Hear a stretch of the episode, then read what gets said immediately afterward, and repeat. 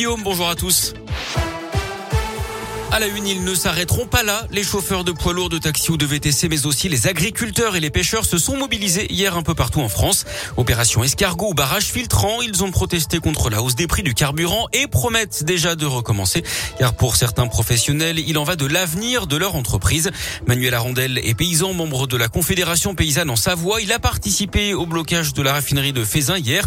Dans l'après-midi, les tracteurs et autres semi-remorques ont dû quitter les lieux sur décision de la préfecture du Rhône.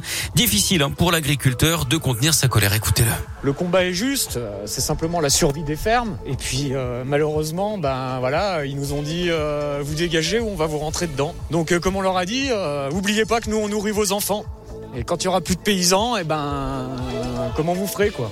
Je pense que le gouvernement, il se rend pas compte de la gravité de la situation sur euh, des entreprises. Pas que les agriculteurs, les transporteurs. J'ai des transporteurs qui me disent, ils vont couler dans les jours qui viennent. Il y a des fermes qui passeront pas l'année. Donc euh, non, le gouvernement, il ne se rend pas compte. Ils ont donné des primes à chacun pour essayer de calmer, mais voilà, on n'éteint pas un incendie avec des gouttes d'eau. Les agriculteurs mobilisants demandaient des mesures concrètes comme le blocage des prix. Ils n'excluent pas de nouvelles actions coup de poing si rien ne change. Dans l'actu également, la mort d'Ivan Colonna. Hier, d'après sa famille, le militant indépendantiste corse aurait succombé à ses blessures. Il était dans le coma après avoir été violemment agressé par un co-détenu djihadiste il y a trois semaines à cause d'un blasphème de l'ancien berger corse. Cette agression avait entraîné de violentes manifestations sur l'île. Ivan Colonna purgeait une peine à perpétuité pour l'assassinat du préfet Rignac en 1998. Les Dalton refont parler d'eux à Lyon. Le collectif de rappeurs a tiré au paintball sur un bâtiment administratif de la préfecture hier soir. Ils pensaient viser le logement du préfet de région parce Pascal. Ils l'ont d'ailleurs expliqué dans une vidéo. Sauf que d'après le progrès, ils se sont trompés de cible et ont aspergé un bâtiment abritant les services finances et ressources humaines. En février dernier, ils avaient également lancé une bombe à eau dans le visage du maire du 8e arrondissement.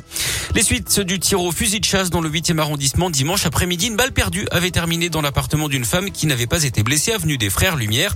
D'après le progrès, un jeune homme de 18 ans, SDF, a été présenté au parquet hier.